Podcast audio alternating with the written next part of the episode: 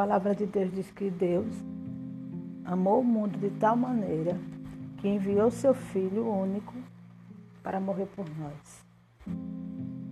E eu ficava me perguntando, por que, que Deus enviou o Filho dele por nós? Cresci com, essa, com esse questionamento. Porém, com o tempo, eu vim entender o seguinte, que o mundo não tinha mais salvação. Se Deus não enviasse o Filho dele, todos nós estaríamos condenados ao inferno. Por isso que Deus chegou a essa conclusão de enviar seu Filho. E fica imaginando o conflito de Jesus, sabendo que ia passar por tudo isso, né? Pelo, pela humilhação, pela dor,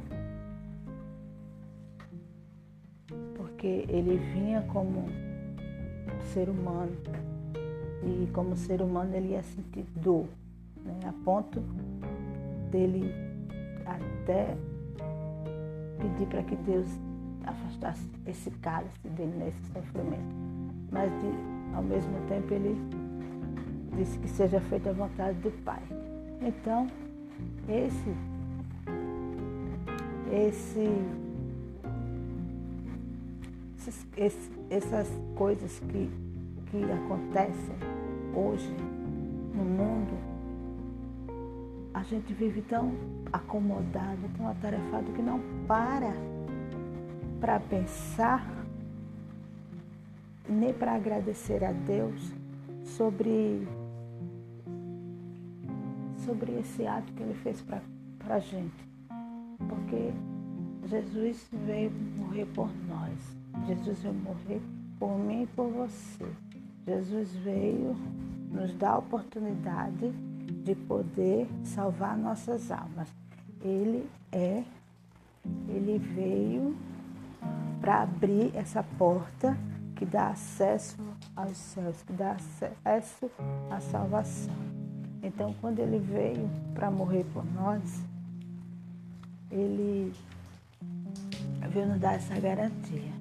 Então, o que, o que nós temos que fazer?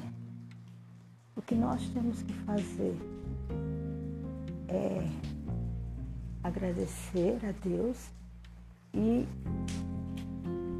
e ver os seus ensinamentos. Porque Jesus, ele, ele não veio só para nos salvar, ele veio também para nos ensinar a como é, a como resolver os nossos problemas através através do sacrifício. Porque Jesus ele veio ele veio para para nos ensinar a vencer os problemas que iam surgir em nossas vidas. Então foi através desse ato que ele nos deu essa garantia.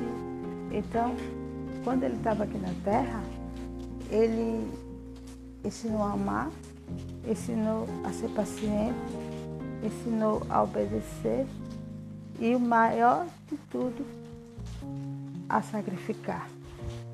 Porque o sacrifício é o que derrota o diabo.